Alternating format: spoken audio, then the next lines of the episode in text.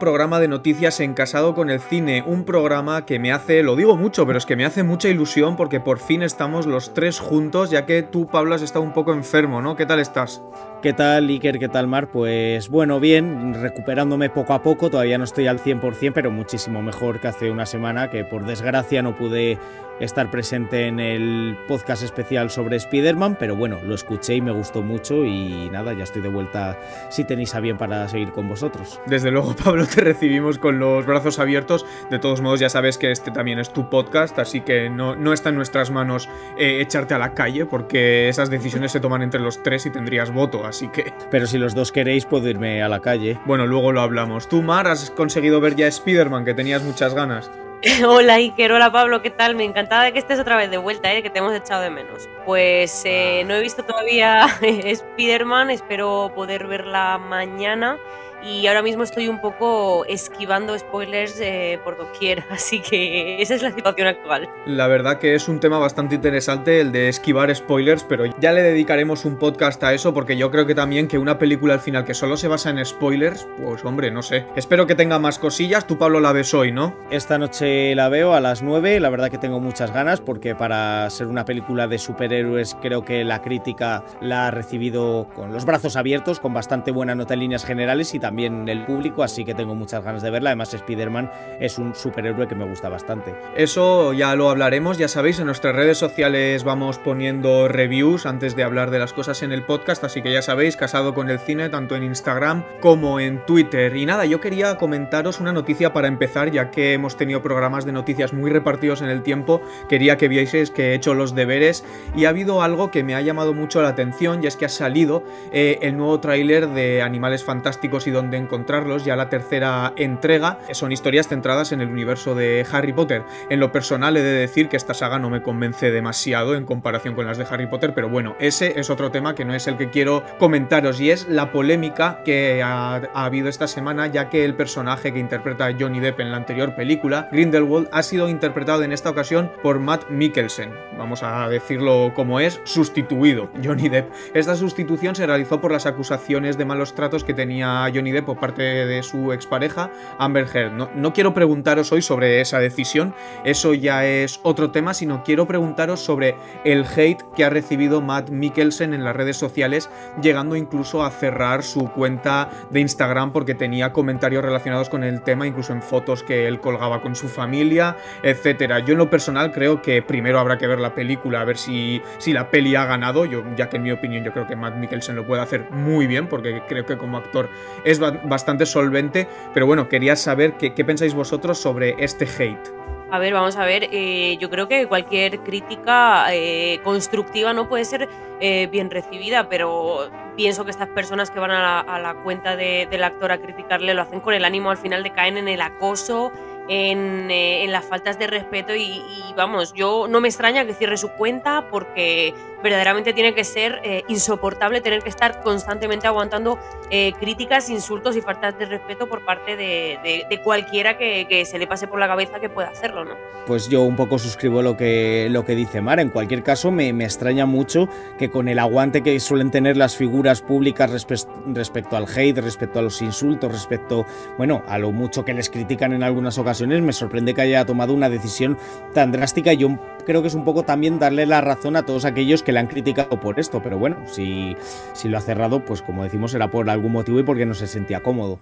Hombre, yo creo que ahí puede tener que ver que lo puedes aguantar tú, pero ya una vez empiezan a remeter contra tu familia, supongo que el tema cambia y ya no están criticando tu trabajo, sino que te están insultando en lo personal. Entonces, pues bueno, ojos que no ven, corazón que no siente y si hay unos energúmenos diciendo cosas sin sentido porque son fans cegados, pues mira, si no te enteras de ello, yo creo, yo creo que mejor. Y bueno, Pablo, normalmente le suele decir a Mar, pero como te hemos echado de menos, cuéntanos qué has encontrado en el caldero de las noticias estas semanas.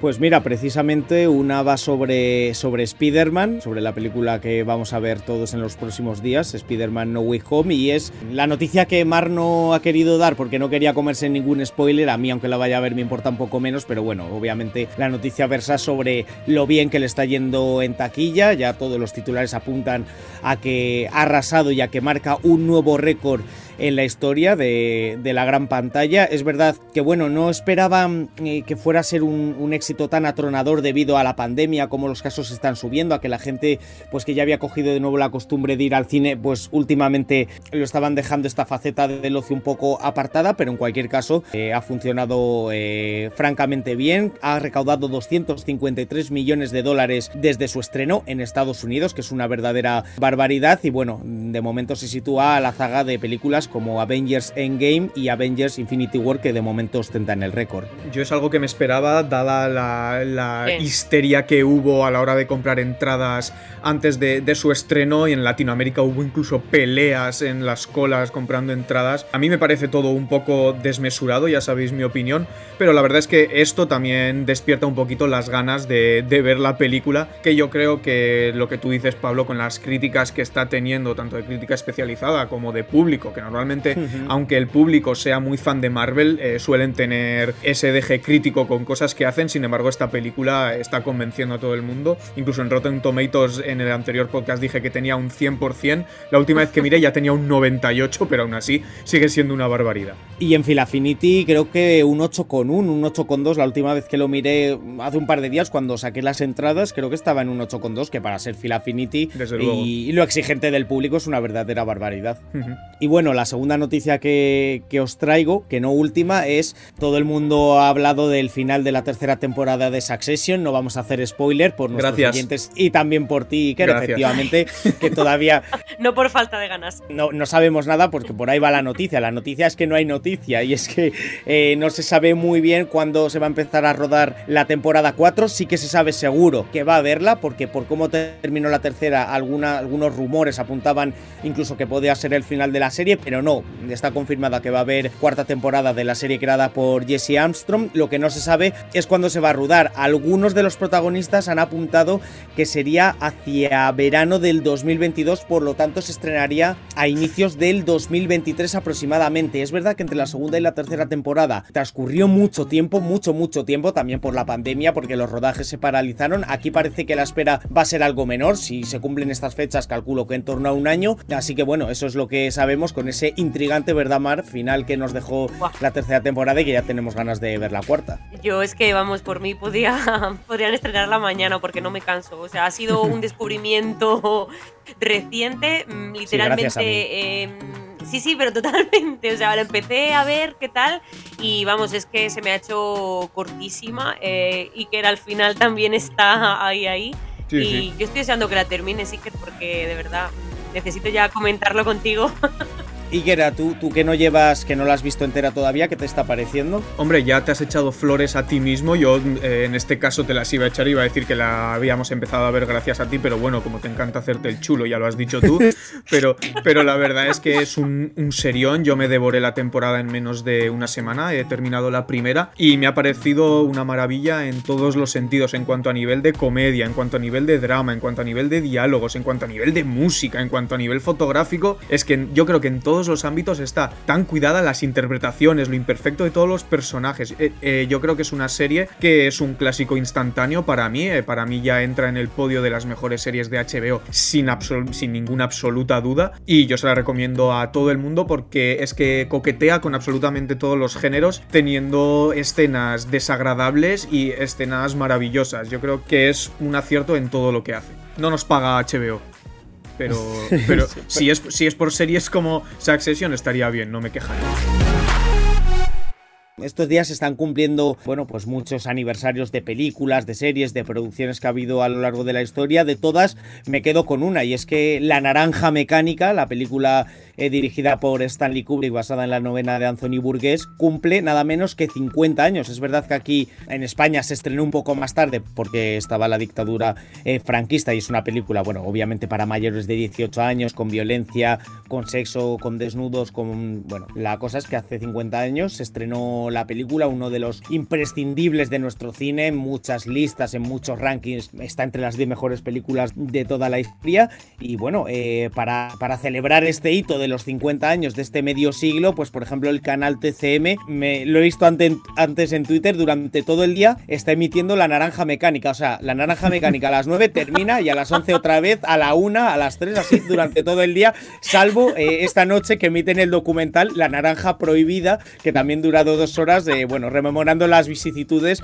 del primer pase de la polémica cinta de Kubrick eh, aquí en España. Pero bueno, en cualquier caso, para quien no la haya visto, pues hoy en TCM tiene oportunidad de verla todas las veces que quiera. Sí, desde luego. Oye, pues eh, aprovecho para, para comentar a la gente que nos escuche que viva en Madrid que están a punto de inaugurar una, una exposición precisamente sobre Kubrick y tiene muy buena pinta en el Círculo de Bellas Artes. No nos pagan, otra vez aquí nadie nos paga por nada. Pero que si estáis, si estáis en Madrid, creo que es a partir del 21 de diciembre y, y pinta bien, pinta bien, ¿eh? No, desde luego para mí es una película que me marcó mucho en mi vida como cinéfilo. Yo creo que aparte de ser muy entretenida, cuenta cosas súper interesantes y toda la imaginación que desprende esa puesta en escena. Yo creo que incluso le da más valor a la propia novela que ya de por sí me parece maravillosa. Creo que es una película también muy recomendable para todo amante del cine y para el que no también, que la disfrute y si no que la critique y ya está, pero por lo menos que la haya visto, que yo creo que es una de las grandes del cine. Bueno, pues muchas gracias Pablo por estas noticias y la verdad es que siempre que me traigas curiosidades como que TC me está poniendo la naranja mecánica durante todo el día, a mí son cosas que me flipan. A ver Martu, ¿qué has encontrado esta semana? Pues vengo a hablaros de Avatar 2, que bueno, Digamos que James Cameron se, ha tomado con mucha tranquilidad esto de preparar la secuela. Ojo, va a ser la primera de cuatro secuelas de la película y la fecha de estreno, que ya se ha retrasado muchas veces, está prevista para el 16 de diciembre de 2022. Pero ojo, la novedad es que ahora Cameron, mm, a diferencia de otros eh, directores que últimamente han criticado un poco el tema de, plataformas, ya sabéis que, esta nueva forma de ver cine al final pues eh, está generando cierto debate, Cameron dice que él se plantea, por un lado, preparar una versión de unas seis horas, ojo, seis horas de película para streaming, una versión más extendida para que quien tenga tiempo pueda disfrutarla en casa tranquilamente y una versión más corta de dos horas y media para disfrutar en el cine y bueno, con la historia un poquito más, más condensada, ¿no? Para verla en, en una tarde en las salas y mm, es un poco lo que hemos hablado muchas veces aquí en el podcast, ¿no? Que, que al final el streaming está, está ganándole terreno de alguna manera a las salas y más a raíz de, de, la pandemia. Y no sé vosotros cómo veis esto de que, de que hagan dos versiones ahora de las películas, una más extendida, seis horas, dos horas y media. ¿Cómo lo veis vosotros? Bueno, para los que sean muy fans, yo creo que lo veo bien. Por ejemplo, cuando salió, lo hemos comentado, la versión extendida del Señor de los Anillos, pues mm. los que somos fans de la saga, pues encantados. Ahora los que no, pues simplemente... A ver, es una manera más de, pues, de seguir haciendo dinero. De todas formas, Avatar, yo creo, si no me equivoco mal, yo creo que sigue siendo la película más taquillera de, de toda la historia. Contando con la inflación, yo creo que sigue siendo, incluso superando a, a, Vengadores Endgame, que la mencionábamos antes, y a Titanic, que están ahí en el podium. Bueno, pues al final una manera... Has dicho que van a ser cuatro películas las que van a sacar de, Avatar. Efectivamente, ya planea cuatro películas de secuelas, una barbaridad me parece una, una, verdadera pasada. Bueno, viendo lo, bien que fue la, primera entrega hace un montón de años, como tú decías, pues se entiende, pero me mm. parece una, una sobrada, vamos. Sobre todo sin saber qué opina la gente sobre la segunda parte, que a lo mejor sale y decimos que es un mojonazo y que nadie quiere seguir viendo películas y todavía quedan otras tres. Por lo tanto, es bastante osado, eh, tiene bastante convencimiento en que el proyecto va a ir muy bien, que sí que es verdad que está ahí, como decíais, el ejemplo de la primera película, que ya ha ido bien, pues obviamente será una película que estará en el punto de mira, pero bueno, las cosas se pueden torcer y el público puede no responder de la manera que ellos esperan y se pueden dar un gran golpe. De hecho, a mí la primera película tuve el gran error de ir a verla al cine bueno, no, eso no es el error, ¿eh? El error viene ahora, claro, porque verla en el cine está muy bien, sobre todo con la tecnología que tenía. Pero a la sesión a la que quería ir a verla no se podía, entonces vi una peli antes y después Avatar. Y esa peli previa, esa peli previa fue Shatter Island. Entonces, claro, oh. eh, por, por, comparación, eh, después cuando salí de Avatar, pues dije, pues no, me quedo con Shatter Island. Aunque es una película que disfruté Avatar en cuanto a sus efectos especiales, pero claro, a nivel historia pues no, no me gustó. Es que te metiste ahí una película intensita, intensita y luego vas a avatar. Es que vaya, te diste un buen atracón de cine, ¿eh? Sí, ya sabéis que a mí el cine intensito me, gusta mucho. Bueno, Mar, ¿qué, más nos traes? Pues os traigo una más y es una noticia, una novedad que tenía muchas ganas de, de comentar con vosotros. Es que 20 años después del final de A dos metros bajo tierra, se dice y se comenta y dicen que ya hay sobre la mesa algunos temas cerrados, que va a volver para HBO, que va a haber una nueva temporada. No se sabe todavía si va a ser un reboot basado en el argumento original o una continuación desde el final. Como no queremos hacer spoilers, no vamos a entrar a analizar mucho si es posible, si no es posible, etcétera, etcétera, pero hay ya dos nombres que se asocian directamente con el proyecto, que son, eh, bueno, pues el creador Alan Ball también dos de los productores. La verdad es que por un lado dices, tengo ganas o me apetece volver a ver algo de, A dos metros bajo tierra, que es una serie que a mí me gustó mucho y que, no sé, me hizo mucho reflexionar así a título personal, pero por otro lado es como, eh, cuando están las cosas bien como están, eh, mejor no tocarlas. ¿Vosotros qué, me decís? Yo, yo soy de esa segunda teoría, o sea, una serie tan mm. preciosa, tan redonda, tan perfecta como es a dos metros bajo tierra, ¿qué necesidad hay de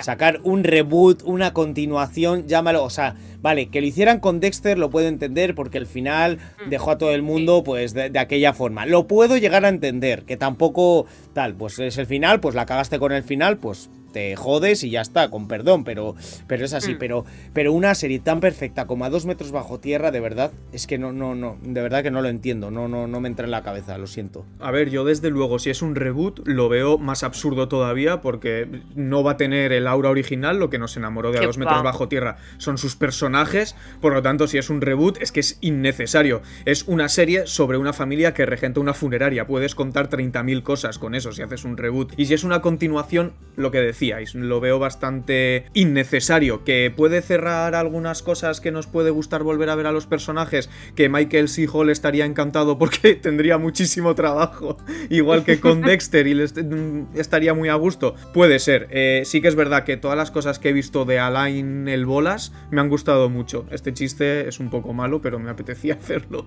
Ay Dios.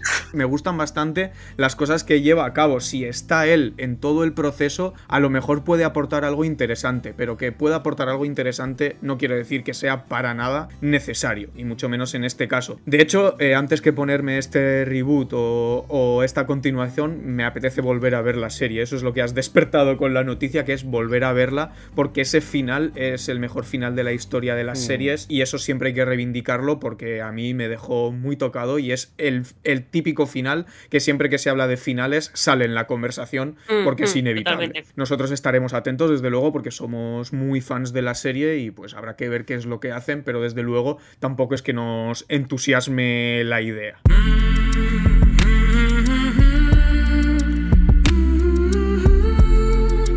Buen equipo, pues muchas gracias, un placer hacer un programa clásico de noticias como tanto echábamos de menos, así que nada, seguiremos en ello porque nos lo pasamos genial y además nos, nos consta que a los oyentes también nos gusta mucho. Un abrazo, Iker. Hasta luego, chao, chao, chao, chao. chao, chao, chao, chao. chao, chao, chao, chao.